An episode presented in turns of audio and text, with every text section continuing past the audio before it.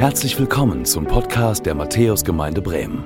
Wir freuen uns, dass du mit dabei bist und wünschen dir Gottes Segen.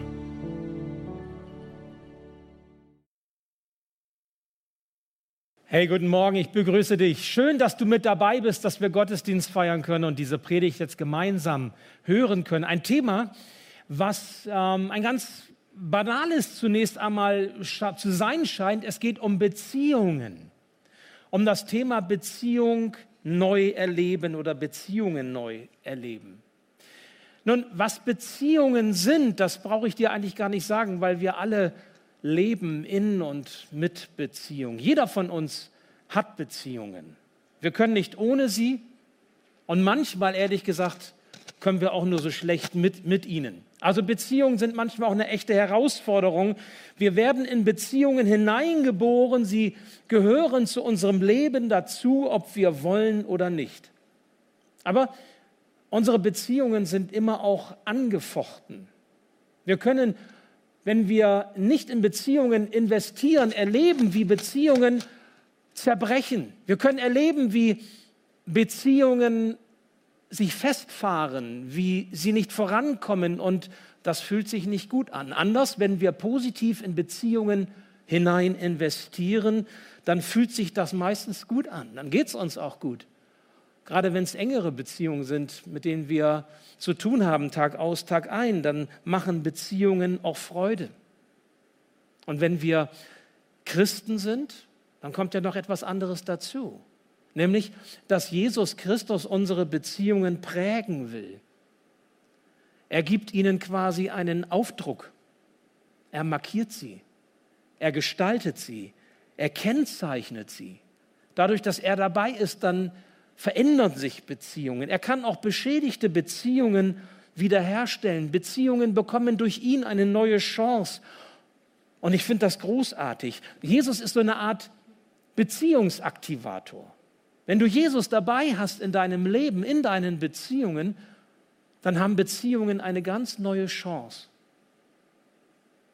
Weil Beziehungen auch etwas sind, wo wir heil werden, wo wir in unserer Persönlichkeit uns entwickeln. Und darüber möchte ich mit euch heute mal ein wenig nachdenken. Nun, schauen wir soziologisch auf dieses Thema Beziehungen, dann kann man feststellen, neuere Studien haben das ergeben, jeder einzelne von uns hat in seinem, Lau in seinem Leben, im Laufe seines Lebens ungefähr 200 bis 300 relevante, bedeutsame soziale Kontakte. Also so viel Kontakte hast du in deinem Leben. Und von diesen 200 bis 300 sozialen Kontakten zählt man ungefähr 42, etwas über 42 Personen zu unserem Bekanntenkreis. Und von diesem Bekanntenkreis sind wiederum elf Personen die, die wir zu unserem erweiterten Freundeskreis zählen würden. Und nur 3,7 Personen sind solche, die wir engere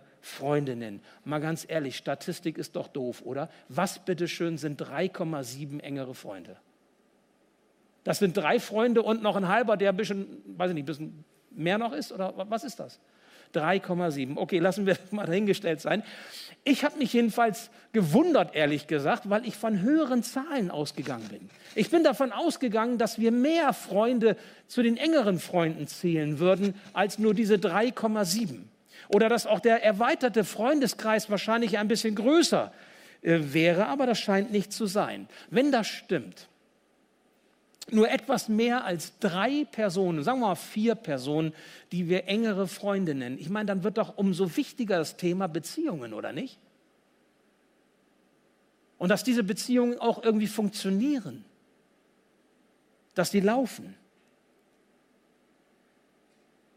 Ich möchte mit euch auf einen Bibeltext schauen, mit dem Gott uns so eine Art Leitfaden für gelingende Beziehungen gibt. Es ist ein Wort aus dem Kolosserbrief, Kapitel 3, die Verse 12 bis 17 nach der neuen Genfer Bibelübersetzung. Das sind quasi Gottes Tipps für ein gelingendes Miteinander. Hören wir mal einmal auf diese Worte des Apostel Paulus.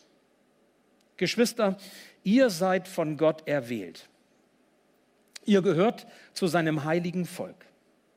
Ihr seid von Gott geliebt.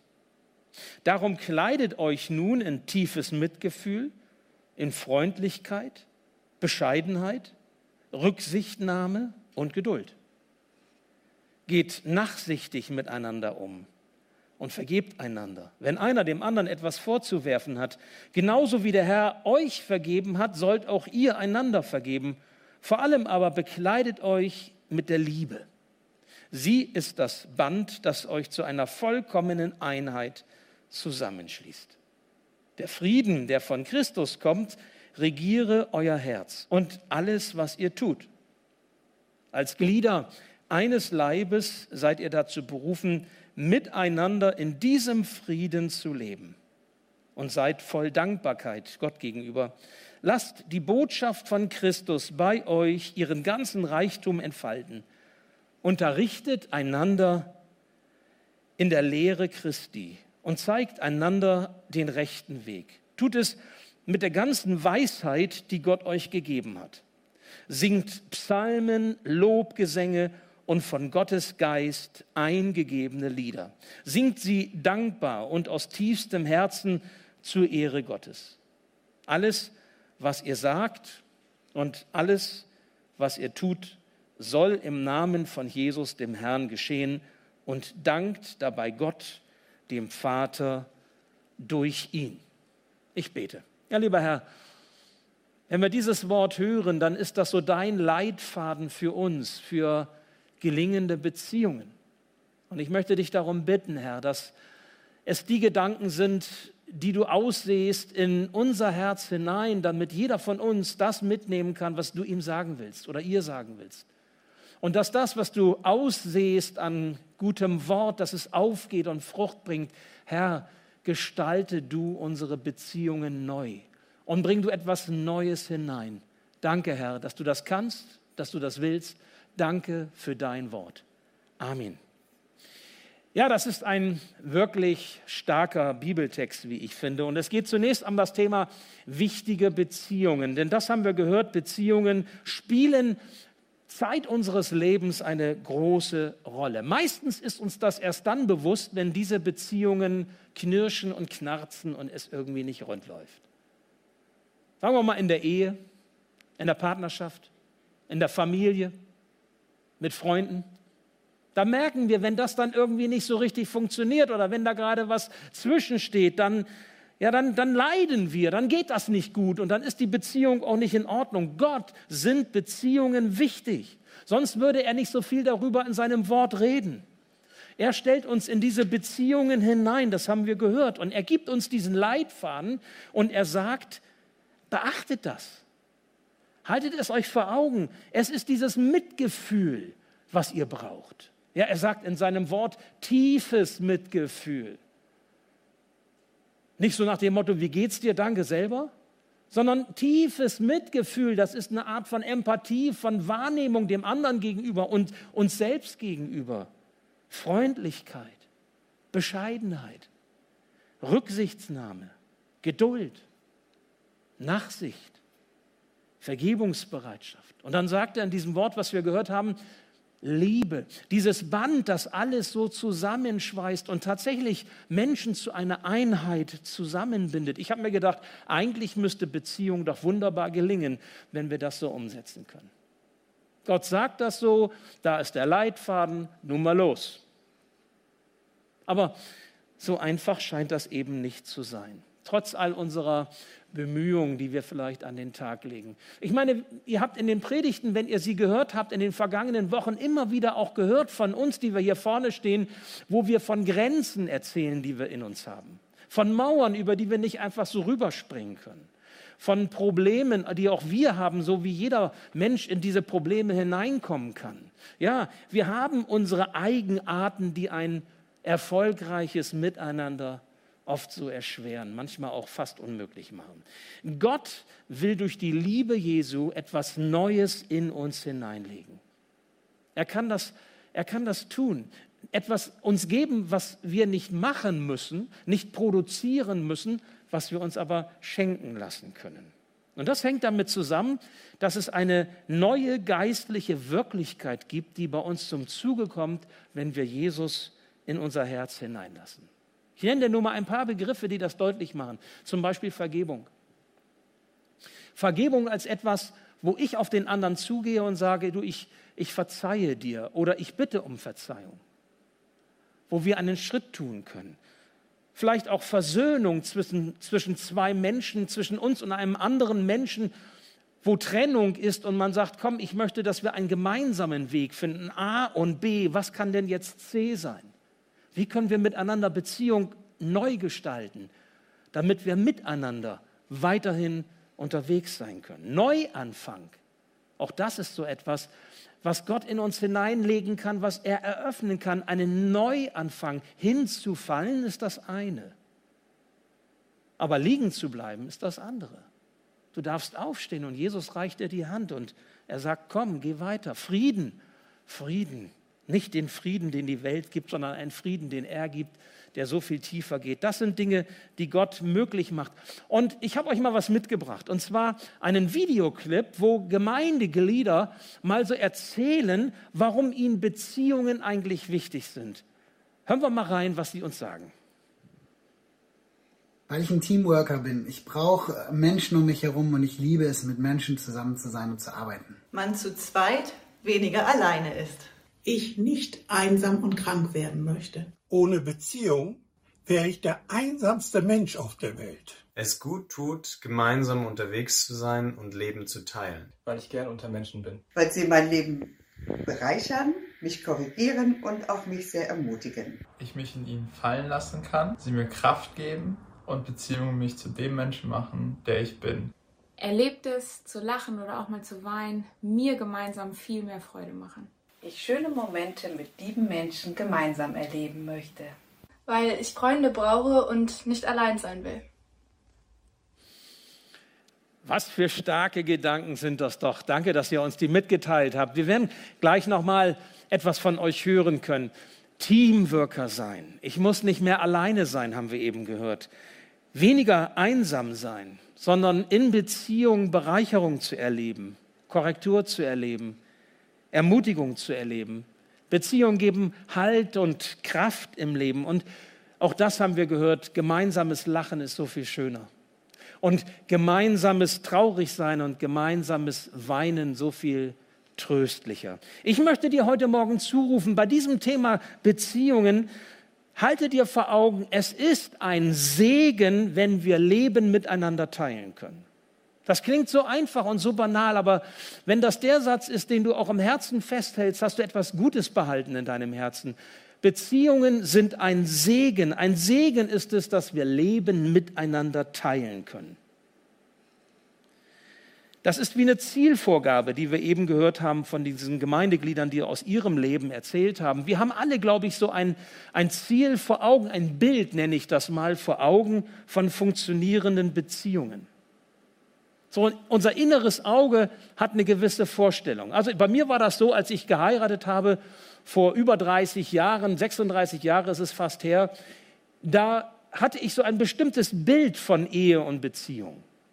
Als ich Familie gegründet habe, ich hatte ein bestimmtes Bild von Familie. Als ich Freundschaften anfing äh, und aus, ausbaute und sie pflegte, zu Beginn auch hatte ich ein Bild von Freundschaft und von Beziehung. Aber die Realität ist dann manchmal eine andere als dieses Bild. Und da können wir uns ja fragen, sind das vielleicht nur Ideale, sind das Träume, sind das Sehnsüchte? Je näher uns die Menschen stehen, um die es geht, wenn wir über Beziehung reden, desto stärker ist es, wenn Sand im Getriebe des Miteinanders ist und eben dieses Miteinander gestört ist. Und da sind wir beim zweiten, gefährdete Beziehungen.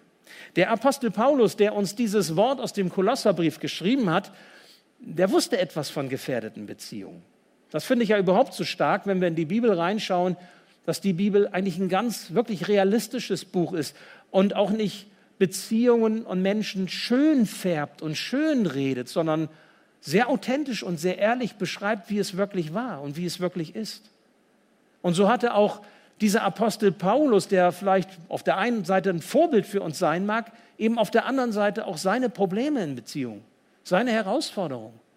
Da gab es zum Beispiel die Beziehung zu dem anderen bekannten Apostel damals, Petrus. Petrus so als Vorsteher, als Ältester, als Säule in der Gemeinde in Jerusalem, in dieser Urgemeinde und Paulus auf der anderen Seite. Sie waren beides Apostel, sie hatten beides ihre Beauftragung von Jesus selbst und dennoch war das miteinander nicht immer einfach. Das lesen wir in der Apostelgeschichte oder in den Paulusbriefen, dass sich Petrus und Paulus in Glaubensfragen nicht immer einig waren. Vielleicht kann man das modern auch sagen, die hatten sich richtig in den Plünnen. Das lag daran, dass Petrus eine ganz bestimmte Vorstellung hatte darüber, wie die griechischen Christen, also die Nichtjuden, zu leben hätten, seiner Meinung nach. Nämlich, sie haben, das war seine Auffassung, sie haben die jüdischen Gesetze in großen Teilen auch einzuhalten. Genauso wie es die Christen in der Urgemeinde in Jerusalem taten. Genauso wie es ein Petrus tat. Und Paulus dagegen sagte, nein, wir wollen ihnen nicht weitere Lasten auflegen, die Satzungen des Judentums, sondern wir wollen sie an Jesus binden. Das ist das Entscheidende. Und ansonsten sollen sie frei sein. Und so waren diese Anschauungen, standen die gegeneinander. Und Petrus und Paulus trugen diese Differenz, diesen Streit zeitweise auch öffentlich aus. Das kann man nachlesen, Apostelgeschichte 15 oder Galater 2. Aber Petrus, Paulus, es ging nie so weit, dass sie quasi sich komplett total radikal entzweit hätten. Es ging nie so weit, dass es hier zu einem Krieg zwischen den beiden kam, sondern sie waren immer bemüht, Liebe und Freundschaft zueinander zu behalten, einander zugewandt zu bleiben. Und das finde ich entscheidend. Wir können nicht verhindern, dass es zu Differenzen kommt in Beziehungen. Du wirst keine Ehe führen können, keine Partnerschaft, wo es nicht auch mal Spannungen gibt. Du wirst nicht in Familie leben können, wo es nicht auch mal Streit gibt. Du wirst nirgendwo sein können mit anderen zusammen, wo es nicht Herausforderungen gibt. Aber streiten will gelernt sein. komischer Satz, ne? Streiten will gelernt sein. Ich fordere dich auf, darüber nachzudenken, habe ich das gelernt zu streiten? so zu streiten, dass ich in Beziehung bleibe. Streiten will gelernt sein. Differenzen, die es zwischen Menschen gibt, müssen nicht zwangsläufig zu Konflikten werden. Und Konflikte müssen nicht zwangsläufig zu Krisen werden. Und Krisen müssen nicht zwangsläufig zur Entzweiung oder zur Trennung gar führen, sondern wir dürfen lernen, in Beziehung zu bleiben. So wie ein Paulus und ein Petrus versuchten, einander in Liebe und Freundschaft und Geschwisterschaft, Bruderschaft, einander zugewandt zu sein. Gelingt dir das auch bei den Differenzen, die du hast in deinen Beziehungen, zugewandt zu bleiben, in Beziehung zu bleiben?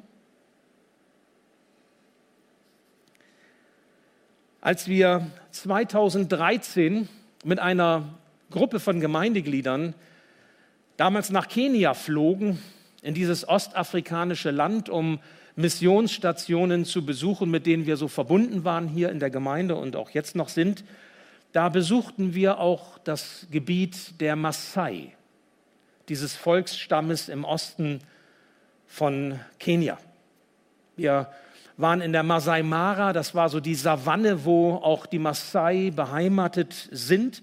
Und die Maasai, das muss man wissen, sind ja ursprünglich äh, Tierzüchter und äh, Jäger gewesen, die als Nomaden mit ihren Herden von Weideplatz zu Weideplatz zogen. So war das jedenfalls früher gewesen. Als wir dann da waren, 2013, war es schon auch ein bisschen anders geworden, mittlerweile viel moderner. Sie hatten natürlich auch alle ihre Smartphones und Handys dabei. Ich habe mich immer nur gefragt, wo bekommen die eigentlich da Empfang her? Weil irgendwelche, ich sage mal, Telefon, ähm, Antennen haben wir da nicht gesehen, aber irgendwie funktionierte das. Äh, selbst in der Savanne, selbst in der Steppe konnten die miteinander telefonieren. Also wie auch immer möglich war das.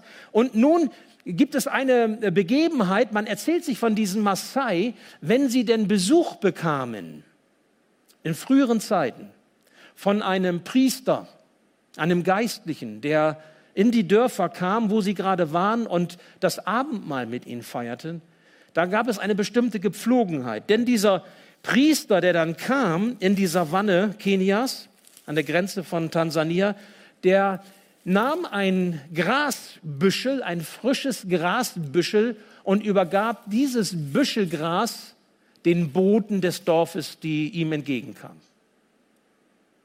Und dieses Grasbüschel war ein Zeichen des Lebens für die Maasai. Die Maasai kannten etwas von Trockenheit. Sie wussten, wie tödlich es ist, wenn nicht genügend Wasser da ist. Und sowohl das Vieh als auch sie selbst nicht genügend Wasser haben und das Gras nicht sprießt. Und so war dieses Grasbüschel ein Zeichen des Lebens für sie. Nun, was passierte mit diesem Grasbüschel? Die Boten nahmen dieses Grasbüschel mit in ihr Dorf. Und eine Familie bekam dieses Grasbüschel. Und wenn diese Familie keinen Streit, keinen Konflikt hatte oder ihren Konflikt beigelegt hatte, den es gab in der Familie oder auch mit Nachbarn, dann haben sie dieses Grasbüschel genommen und an die nächste Familie weitergereicht. Und so ging dieses Grasbüschel von Familie zu Familie im Dorf weiter. Bis zu dem Punkt, wo eine Familie quasi sagte, wir kriegen unseren Konflikt nicht gelöst. Wir haben einen Streit, den wir nicht überwinden können. Es herrscht Unfriede bei uns und wir können das Ding nicht irgendwie auf eine gute Spur bringen. Dann verdorrte dieses Grasbüschel und es kam nicht zurück zum Priester. Und der Priester wusste Bescheid, der Geistliche wusste Bescheid, hier ist kein Frieden im Dorf. Und er zog weiter. Er wartete eine Woche. Und innerhalb einer Woche musste dies Grasbüschel von Familie zu Familie gegangen sein. Oder er zog weiter. Nun erzählt man sich allerdings, dass meistens, in den meisten Fällen, dieses Grasbüschel auch zum Priester zurückkam. Warum? Weil es wie ein Katalysator war. So wie Jesus ein Katalysator für Beziehungen ist, war dieses Grasbüschel ein Katalysator dafür, die Konflikte zu beenden, Differenzen auszutragen und wieder zufrieden zu kommen miteinander. So war es damals. Gibt es solch ein Grasbüschel auch für dich in deinem Leben? Im Blick auf den Frieden in deinen Beziehungen? Hast du auch solch ein Grasbüschel bei dir, was du weiterreichen kannst, sodass Frieden einkehrt und Beziehungen wieder funktionieren? Wir wollen noch einmal auf die Gemeindeglieder hören. Ich finde das so stark, dass wir dieses Zeugnis haben, wo sie beschreiben, wie sie Beziehungskrisen überwinden konnten. Das Gespräch suchte, wartete und betete. Gelernt habe ich, nicht ich bin wichtig, nein, auch der andere möchte mir was Wichtiges sagen. Der anderen Person Vergebung, Raum und Zeit gegeben habe. Gespräche geführt habe und die Situation im Gebet vor Gott brachte. Wir viel miteinander geredet haben und geduldig waren. Ehrliche Gespräche geführt habe, mich entschuldigt habe und an mir gearbeitet habe. Gebetet habe, mit der anderen Person im Gespräch stand und Freunde um Rat gefragt habe, die so etwas schon erlebt haben oder viel mehr Lebenserfahrung haben als ich. Mich ausgesprochen habe. Gebetet habe. Zuerst dafür beten, dann sprechen über die Differenzen, die entstanden sind und auch darauf vertrauen, dass der andere es gut mit mir meint bereit war, an mir selbst zu arbeiten und zu vergeben. Was für gute Worte, die wir hier hören. Also Gespräch suchen, geduldig warten, beten haben wir viel gehört, den anderen wichtig nehmen, vielleicht auch wichtiger, als wir uns selbst nehmen, Vergebung üben, genug Raum geben, Zeit nehmen, ehrlich sein, bereit sein, sich zu verändern und auch an sich zu arbeiten. Und dann dieser, wie ich finde, sehr guter Tipp auch auf den Rat guter Freunde hören. Und mit diesem Hinweis möchte ich zum dritten und letzten Punkt der Predigt überleiten, nämlich gelingende Beziehungen. Ich möchte euch sieben Hinweise für gelingende Beziehungen mit auf euren Weg geben. Und natürlich ist mir bewusst, wenn ich das so sage, dann klingt das vielleicht so ein bisschen ähm, als mit so einem Ton der Überzeugung, so zack, zack, zack, zack und mach das mal, geht schon und bei mir läuft es auch. Nein, ich bin selber da voll unterwegs. Ich sage sie mir selbst. Und mit dem ersten Punkt, den ich gleich erzähle, werdet ihr merken, wenn ich das jetzt mal so beschreibe, da habe ich echt eine Herausforderung gehabt. Es gab eine Zeit, das war so zum Übergang äh, meiner, meines Studiums, so als, ähm, ich sage mal, junger Mann, dass ich ähm, einen doppelten Freundeskreis hatte. Ich hatte einen Freundeskreis in der Schule und ich hatte einen Freundeskreis in der Gemeinde. Ich war ein paar Jahre vorher in der Gemeinde zum Glauben gekommen und hatte quasi zwei Freundeskreise. Und dazu kam dann auch noch die Beziehung, die Freundschaft, die ich hatte, die Partnerschaft damals ähm, zu meiner jetzigen Frau. Und ähm, diese Player in diesem ganzen Geschehen, das führte dann dazu, dass ich die Freundschaften, die ich über die Schule eigentlich hatte und wo ich auch dankbar für war, mehr und mehr vernachlässigte. Und es kam eine Zeit, wo mir dann irgendwann die Augen aufgingen und ich sagte, ey, was ist denn da eigentlich passiert? Ich habe den Kontakt verloren. Und dann war so viel Wasser die Weser runtergelaufen, dass ich eigentlich gar nicht mehr wieder anknüpfen konnte oder nicht mehr richtig wusste, wie ich das machen sollte und gar nicht mehr wusste, wo waren sie denn und wie komme ich da jetzt wieder dran. Ich sage das hier mal ganz offen, auch damit ihr noch mal merkt, was passieren kann, wenn man Beziehungen auf einmal nicht mehr ernst nimmt, obwohl sie wichtig sind. Und ich war an so einem Punkt, wo ich gesagt habe, ey, was habe ich da eigentlich gemacht? Das war völlig verantwortungslos. Und das tat mir dann irgendwie leid und es tat mir weh, auch für die Menschen, die ich enttäuscht hatte. Und ich habe dann mitbekommen über Ecken, da war auch Enttäuschung. Und ich kann nur sagen, ja, völlig verständlich. Was ich euch jetzt gleich sage, so als, als Hinweise für gelingende Beziehungen, sie beruhen alle auf dem Wort Gottes. Du kannst selber in der Bibel lesen und nachschlagen und schauen. Und es sind alles Hinweise, die sich auch in der Seelsorge bewährt haben. Vielleicht sind manche von diesen Hinweisen dir bekannt macht nichts, dann ermutige ich dich, bleib auf diesem Weg, damit du den Segen Gottes weiter erlebst. Vielleicht sind sie dir aber zum Teil auch unbekannt und es sind Hinweise dabei, die du jetzt so das erste Mal hörst oder noch nicht umgesetzt hast. Dann möchte ich dich ermutigen, probiere sie aus und erfahre, wie Jesus, wie Gott deine Beziehungen neu beleben kann. Auf jeden Fall lohnt es sich dran zu bleiben an deinen Beziehungen. Mach nicht den Fehler, den ich gemacht habe und steige aus diesen bestimmten Beziehungen aus und du wirst es bereuen und du kannst nicht wieder anknüpfen. Besser ist es, du bleibst in Beziehung. Und das ist auch der erste Punkt, den ich euch sagen möchte. Dieser erste Hinweis, bleibe in der Beziehung. Das ist eine aktive Geschichte. Jesus ist der Beziehungsaktivator in deinem Leben und er sagt, bleibe in dieser Beziehung, brich nicht aus, auch wenn es mal schwierig wird oder ähm, wenn du vielleicht am liebsten weglaufen möchtest. Keine Flucht, kein Abtauchen, auch nicht dieses typische Beleidigtsein, sondern bleibe in Beziehung. Weil wenn du in Beziehung bleibst, dann kannst du dich in der Beziehung entwickeln. Und das ist ein viel größerer Segen, als wenn du es ohne Beziehung versuchst. Es gibt ja dieses englische Wort connecting. Wenn wir in Beziehung bleiben, dann geschieht auch Heilung unserer Persönlichkeit in Beziehung. Das ist in Partnerschaft so, in Ehen. Das ist aber auch in Freundschaften so. Das heißt, wenn es schwierig wird, nicht wegzulaufen, sondern in Beziehung zu bleiben, weil so geschieht Connecting, so geschieht Heilung deiner Persönlichkeit und auch im Miteinander. Ein ganz wichtiger Punkt, deswegen habe ich den an erster Stelle genannt. Bleibe in Beziehung. Der zweite, gib, gib Fehler zu und sei versöhnungsbereit. Ich weiß ja nicht, wie es bei dir in deiner Ursprungsfamilie aussah. In meiner Familie damals war das sich entschuldigen eigentlich nichts. Ich habe es nicht gelernt. Dass man auch zu dem wirklich steht, was in die Hose gegangen ist, was nicht funktioniert hat. Und ich musste das lernen für mich, sei es in der Ehe oder sei es auch in der Familie oder auch bei Freunden oder auch am Arbeitsplatz, auch in der Gemeinde. Ich musste erst lernen, den Schritt zu tun, auf den Menschen zuzugehen und zu sagen, du, das tut mir leid, das war nicht in Ordnung. Da braucht man ja auch Demut zu. Innere Größe zu sagen, ich mache mich jetzt klein. Innere Größe, ich mache mich klein. Das macht man nicht einfach so.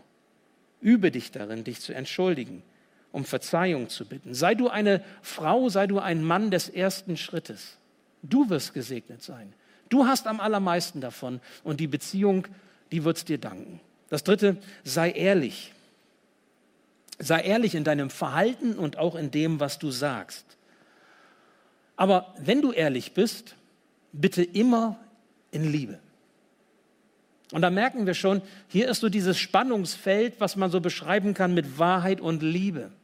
Es gibt ja so viele Menschen, die sagen, ich muss die Wahrheit mal sagen, das muss man mal, raus, muss man raushauen, das ist jetzt einfach dran, das ist, ja kann man auch geistlich sagen, Gottes Wort sagt das so, zack, zack, zack.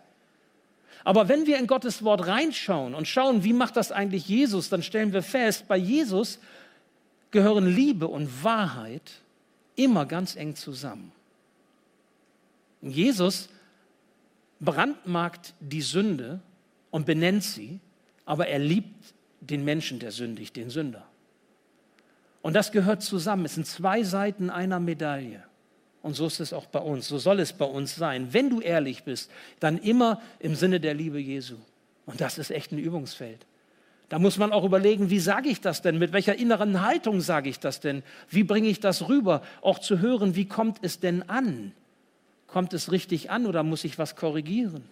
Sei ehrlich. Das vierte, lerne Konflikte im Sinne Jesu auszutragen. Ich hatte vorhin gesagt, ich glaube, dass wir lernen müssen zu streiten. Denn nur wenn wir lernen zu streiten, lernen wir uns auch zu versöhnen. Ja, Versöhnung lernst du nicht, wenn du nicht auch weißt, was Streiten ist. Aber Streiten darf eben nicht dazu führen, dass es Krieg ist und dass man sich nicht zertrennt, weil dann kommt es auch nicht mehr zu einer Versöhnung sondern das richtige Streiten im Sinne Jesu auseinandersetzen und dennoch einander zugewandt sein, wie Petrus und Paulus. Nicht auszusteigen aus der Beziehung, in der Beziehung zu bleiben, ist der Schlüssel dafür, dass eben auch Versöhnung und Aussöhnung überhaupt möglich ist.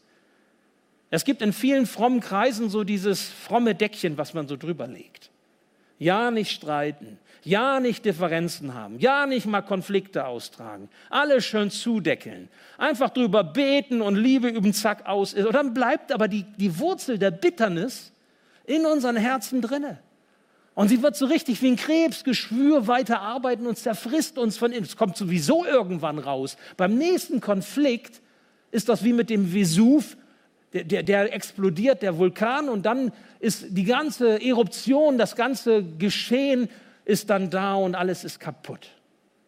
Wichtiger ist es wirklich zu lernen, Konflikte auszutragen und dann eben auch tatsächlich sich zu versöhnen. Und das Fünfte, was ich sagen möchte, ist, bete regelmäßig für die Menschen, mit denen du in Beziehung lebst. Das ist keine geistliche Pflichtübung, sondern das hat was mit Beziehung zu tun. Denn wenn du betest für die Menschen, mit denen du unterwegs bist, dann öffnest du dein Herz für sie. Du kannst nicht quasi Menschen im Gebet segnen und ihnen gleichzeitig böse sein. Du kannst nicht für Menschen beten mit Liebe, die Gott dir schenkt und gleichzeitig unversöhnlich sein. Das funktioniert nicht. Das heißt, wenn du betest für Menschen und sie segnest, dann wird dein Herz barmherzig. Dann ist es so, wie die Jahreslosung das von uns fordert, seid barmherzig, wie Gott euer Vater im Himmel barmherzig ist. Vergebt ihr, so wie euch vergeben wird. Das ist möglich. Übrigens ein Stichwort noch zur Versöhnung. Wenn wir so beten für jemanden und auch versöhnlich vielleicht uns verhalten, geschieht Versöhnung immer nur, wenn beide sich aufeinander zubewegen. Ich hatte vorhin gesagt, A und B und was wird C? Also wenn einer sagt, ich bin bereit, aber der andere sagt, ich bin nicht bereit, gibt es keine Versöhnung. Dann kannst du trotzdem versöhnlich sein in deiner Haltung. Du kannst beten, du kannst Liebe üben, aber du kannst es nicht machen aber du hast die richtige Haltung und von dir geht Frieden aus und das ist dann auch entscheidend. Und der sechste Hinweis, sei dir der Gegenwart Jesu bewusst. Es gab eine Situation in meinem Leben, da war das nochmal ganz neu mir aufgegangen. Wenn es einen Konflikt gibt, und ich hatte damals einen, mit einem Menschen und mir war das dann auch so, Mensch, wenn ich jetzt auf den zugehe, dann bin ich so völlig ungeschützt, ja, dann, dann knallt das womöglich aufeinander und ich weiß gar nicht, welche Funken fliegen denn da. Und dann hat Jesus mir deutlich gemacht, nein, weißt du was, ich bin doch bei dir. Das heißt, wenn du auf den anderen zugehst, dann stehe ich dazwischen. Ich bin wie ein Puffer. Das muss nicht schlimm ausgehen, ich bin da. Oder wenn ich dich ermutige, dann bin ich hinter dir und ich lasse dich nicht alleine. Oder ich stehe dir zur Seite, wenn du einen schweren Gang jetzt hast. Du bist nicht alleine. Mein Schutz, meine Zuversicht, meine Ermutigung, meine Stärke, meine Demut dürfen dich bewegen. Das ist Jesus, der sagt, sei dir meiner Gegenwart bewusst. Mach dir das klar, du bist nicht alleine in der Beziehung. Jesus ist mit dabei und das finde ich ganz stark und sehr tröstlich. Und ein siebter und letzter Hinweis für gelingende Beziehungen auf den Rat guter Freunde hören, haben wir eben äh, von einem Gemeinde, Gemeindeglied gesagt bekommen, auf den Rat guter Freunde hören. Ich möchte diesen Satz ein bisschen konkretisieren und mancher, der vielleicht auch in anderen, ich sage mal auch übergemeindlichen Bezügen unterwegs ist oder auch in der Wirtschaft äh, oder im Business unterwegs ist, kennt so ein, solche Sprüche und der ist richtig gut. Ich finde den sehr wichtig und ich orientiere mich selbst daran. Nämlich dieser Satz, nicht nur auf den Rat guter Freunde hören, sondern höre stets auf solche Menschen, die da sind, wo du hin willst. Noch einmal, höre stets auf solche Menschen, die da sind, wo du hin willst. Denn das sind die Ermutiger, die du brauchst. Das sind die, die dir sagen können, wie es funktionieren kann, weil sie es selbst durchlebt haben. Das sind die, die dir Orientierung geben können, die dich anspornen auf dem Weg hin zu einem Ziel, das Gott dir gibt. Auf diese Menschen solltest du hören, nicht auf die, die irgendwo sind, wo du gar nicht hin willst oder wo du schon längst viel weiter bist in, im Sinne von, wo du eine andere Richtung eingeschlagen hast, okay? Höre auf diese Leute, das sind gute Freunde. Das ist ein guter Rat, wenn du dir das klar machst. Hast du solche Ratgeber an deiner Seite? Das waren sieben Hinweise für gelingende Beziehungen. Ich weiß, du hast vielleicht noch viel mehr in petto und man könnte auch noch viel mehr sagen, aber das sind auf alle Fälle sieben, die mich sehr bewegen und mit denen ich unterwegs bin. Und ich wünsche dir, dass diese Hinweise, dass das, was du hörst in diesem Gottesdienst, dass du es mitnehmen kannst in deinen Alltag hinein. Vielleicht hörst du dir die Predigt nochmal an oder schreibst dir diese Hinweise raus oder das, was dir wichtig geworden ist. Und wenn es auch nur einer ist und versuchst ihn mal umzusetzen in den nächsten ein, zwei Wochen. Versuchst das mal zu leben, ganz praktisch, um dann zu erfahren, hey, Jesus kann meine Beziehungen neu beleben, weil er etwas Neues in mich hineinlegt. Er kann das und er will das. Lassen wir zum Schluss noch einmal, ein letztes Mal, die Gemeindeglieder sprechen, die so viel Gutes erlebt haben und uns das weitergeben wollen.